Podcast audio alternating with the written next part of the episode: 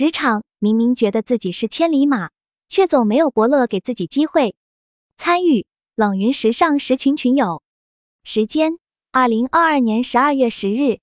庄主：冷云。参与者：Noon 上海富九群副群主，Sammy 上海女装品牌推广，阿敏深圳箱包设计，阿豆豆上海二群副群主，Omon 上海女装设计师。以下的冷云时尚圈讨论是就行业问题的讨论及总结，这些分享属于集体智慧的结晶，他们并不代表冷云个人观点。希望通过此种方式能让更多行业人士受益。很多职场人士觉得命运不公，为什么好机会总轮不到自己？到底是命运不公，还是自己不会抓住机会？一、职场现状。一，请分享你自觉自己在职场上是否获得了应该获得的机会。为什么？在讨论时，大家分享了各自的职场情况。有的云友觉得自己想获得的机会目前都获得了，也有云友感觉还没有获得自己应该获得的机会，总觉得差一口气。事情做的不少，也得到了一些认可，但就是没有升职和涨薪。还有的云友认为，相比于工龄更久的老同事，自己的工作显得量少，可替代性更高，明显感觉上司的培养重心不在自己。当被问到大家对自己目前的职业发展总体满意吗？如果满分十分，你给自己打几分？为什么？云友 Noon 给自己打六分，因为目前自己还处于职场发展初期，还有很多需要学习和进步的内容。云友 Rachel 会给自己打五分，因为自己以前的职业规划不够清晰具体，自觉相比其他人，自己的进度慢了很多。二，机会为什么没青睐你？一。你是一个靠谱的人吗？在职场，靠谱无疑是一个正向的评论。什么是靠谱？关于靠谱的定义，大家给出了自己的解释。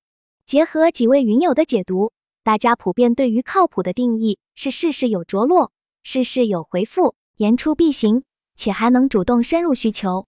我来分享下我对靠谱的定义：一守时守信。大家自觉自己是这样的人吗？无论是生活还是工作当中。无论是大事还是小事，你是否都会只要答应都会做到？如果做不到，也一定会主动给对方打招呼，让别人把一件事交给你时会感到放心。现在守时守信的人并不多，在工作中，很多人连基本守时都做不到，时间观念极差，经常用忘记了、太忙了来搪塞。虽然偶然忘记没问题，大家都可能会忘记事情，但是发生频率太高。别人就失去了对你的信任，而这就是典型不靠谱。二有一定的专业度和能力解决问题。有的人人品很可靠，但能力不足，比如不会判断人的好坏，无法预判一件事情可能出现的问题，碰到问题手足无措，这些都是难以让人信靠你的方面。人品和能力两者缺一不可。能力包括辨识人的能力、预判问题的能力、应变能力等等。这些能力其实是很多人缺乏的。我碰到很多执行者就只会听话，但听话不意味着可靠。就我个人而言，我并不喜欢只会听话的人。只会听话的人做事很机械，如果上级有一点工作细节没交代，或者碰到一点新情况，就完全不知道怎么办。所以听话的人并不可靠，缺乏解决问题的能力。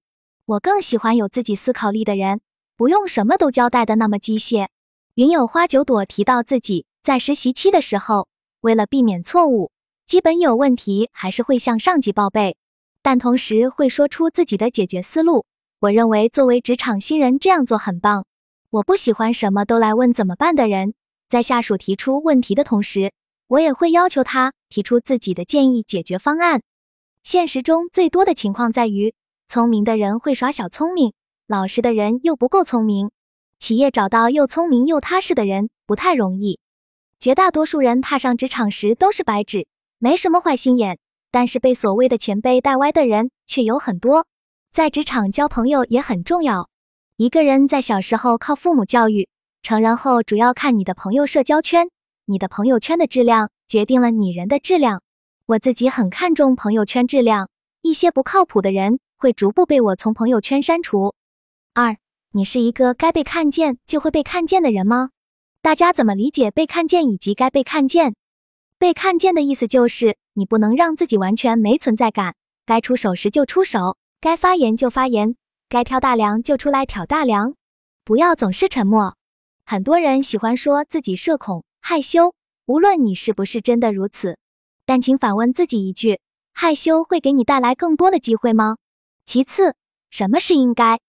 云友昂邦认为，现在自己没有足够的逻辑和掷地有声的观点支撑自己的发言，所以在大型场合还是保持沉默为主。然后记在笔记本上，常看常新。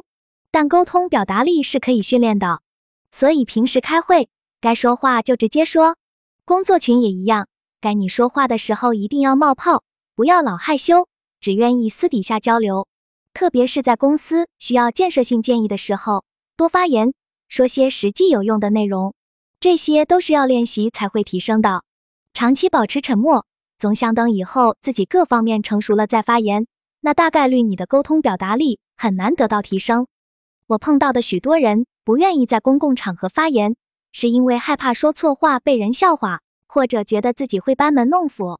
给大家举一个我曾经在群里分享过的例子：我早期做过翻译工作，有一次我的公司美资企业的全球 CEO 计划到中国来给所有销售商做一场演讲，但临时他取消了行程，给自己录了视频。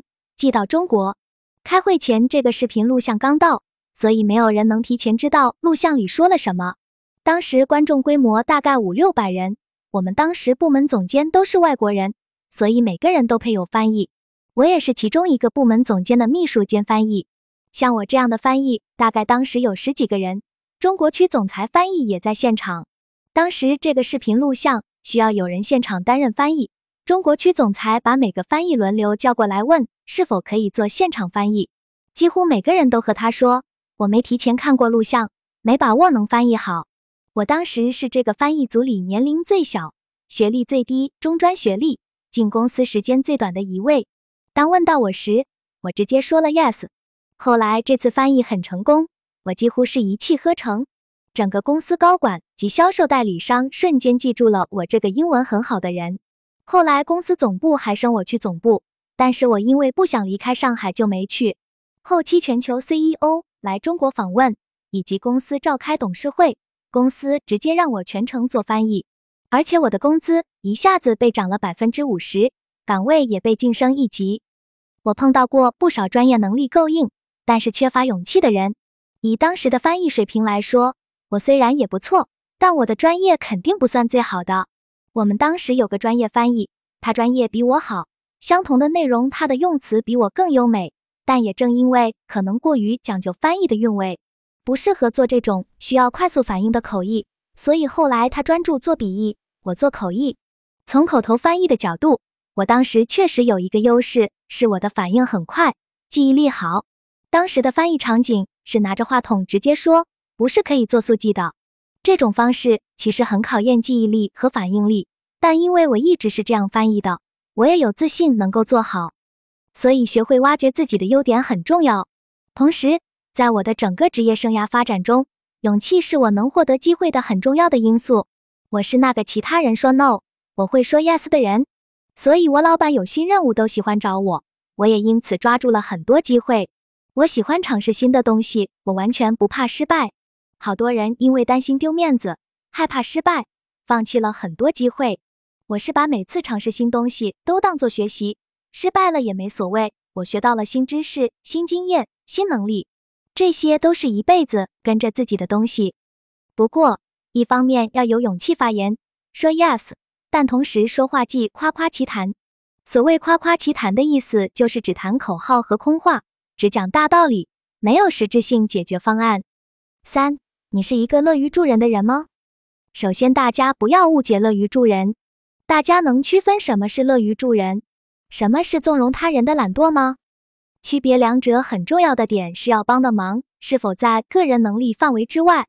如果明明这件事对方有能力有时间处理，却要你帮别人做，你做是在纵容对方的懒惰。反之，应该帮忙。举例来说，我们经常碰到不阅读就提问的人。白纸黑字上写清楚时间地点，还会问你时间地点是什么。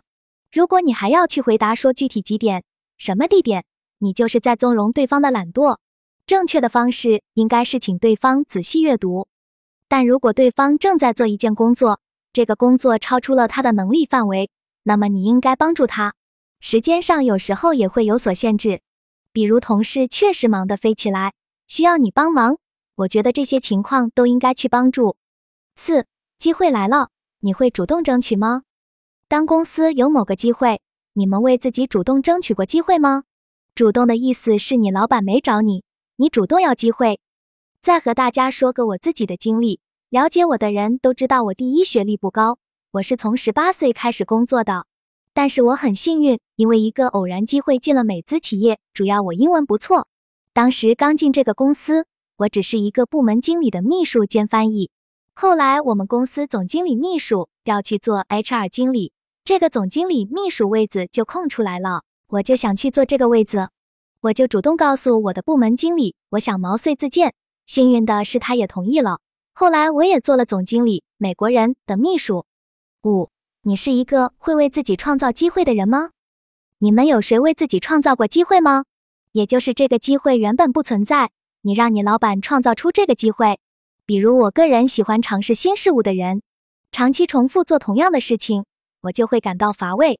所以我会经常主动问我老板，公司有什么规划，有什么可能要发生的新项目，能否让我来做？或者我会根据公司发展现状提出一些问题，然后告诉老板这些问题应该做成一个项目。我对这样的项目就很感兴趣。不过尝试新任务不能超过自己健康极限，健康是底线。每个人承受压力的能力不一样，虽然人的抗压能力其实是可以通过刻意训练来提高的。但是要循序渐进。另外，每个人的抗压力确实不一样，大家不必总是和他人比，主要看个人的极限。当时我有的朋友觉得我这样很傻，老板又不多给你一分钱，你何必这么认真？也会有人认为我这种争取是一种爱表现，凡是爱争先的体现。我在公司的时候，也是喜欢我的人和不喜欢我的人一直都存在，可能这也是很多云友。在面对机会时，不想主动争取的顾虑之一。但我认为碰到什么问题都不重要，重要的是你如何面对这些问题。面对这种顾虑的本质，在于考虑你为谁工作。很多人认为自己在为老板工作，所以老板给我多少钱，我就干多少事。我不对这些观点反驳，我只用事实来说明。我今年五十岁了，至少到今天我没有中年危机感。选择哪条路取决你自己。他们不存在对错，只是种瓜得瓜，种豆得豆。我建议做自己相信正确的事情，而不是别人眼中以为正确的事情。六，性格内向的人就没机会了吗？其实性格外向、内向和是否能获得机会没有必然关系。我们要特别区分一点，性格内向并不一定等于不善言辞，有的人只是惜字如金，并不一定不善言辞。所以我觉得区分性格与语言表达能力很重要。人是需要具备一定的语言表达能力的。我碰到过不少优秀的人，性格内向，但涉及到正题，表达力堪称一流。所以这里与其说性格外向、内向很难改变，倒不如说如何提高自己的沟通表达力。这个是可以训练的，但前提是做大量的阅读。一个没有大量输入的人说话再多，你也听得出只是夸夸其谈。没什么内涵，经常阅读书，不是刷手机的人，表达力都不差。三，如何为自己赚的更多的机会？对于这个问题，我要说的就是两点：一是先让自己成为那个值得他人托付的人；二是做好个人品牌建设。自己的每一言每一行都在告诉对方自己是谁，刻意与无知都很糟糕。我发现很多人缺乏这个意识。你的一言一行都是在给自己争取机会，或者让优秀成为自己的习惯。这不代表你需要刻意表现什么，而是习惯于做什么。习惯是长期的，刻意是短暂的。刻意为之很容易让自己露馅。职场上，有的员工会当着老板面一套，背后一套；面对同事也如此。一个人的修养是骨子里的习惯，还是表面做给某人看的，是显而易见的。就拿平时在朋友圈发言。以及工作群发言，或者像我们这种交流群发言，你从一个人的发言中就可以看得出一个人的品质，比如思维是否严谨，教养如何，反应快慢等等。我也曾分享过，我面试主要做笔试，在做猎头招聘时，笔试也是第一关。笔试可以高效淘汰掉绝大部分人，大大提高面试效率。我还有一个习惯，是把每次公开亮相都当做唯一的机会去做，要以最好的状态去做这件事。你用这样的心态去做每件事，你一定会获得更多的机会。有的人面对领导安排的事情很用心，面对其他人的安排会敷衍了事，这种无法表里如一的表现，都有可能会让自己丢失机会。你怎么知道小活动不会隐藏着大机会呢？我读博的时候。有一次在大学里做一个很轻松的分享，分享去国外学习交流的经验。当时现场的观众不多，大概有四五个人分享心得，其他几个人都是真的做了随意的分享，什么准备也没做，也没有准备任何幻灯片。我认真准备了一份幻灯片，把我在国外交流的经历和图片分享给大家看。做完后，主持人和几个观众对我说：“看得出只有你认真做了准备，谢谢你。”所以，当你认真对待每个观众时，你的观众会感受到的。没有人愿意被敷衍对待，你的认真一定会带来更多愿意认真对待你的人。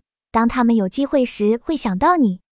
再比如，我们冷云时尚圈就是一个小社会，虽然大家都彼此不认识，但你从一个人的文字可以看出 TA 的性格、修养与专业。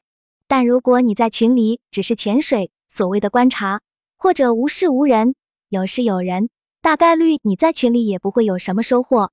社交本身是需要成本的，时间、精力，并且社交大多数时候是相互的。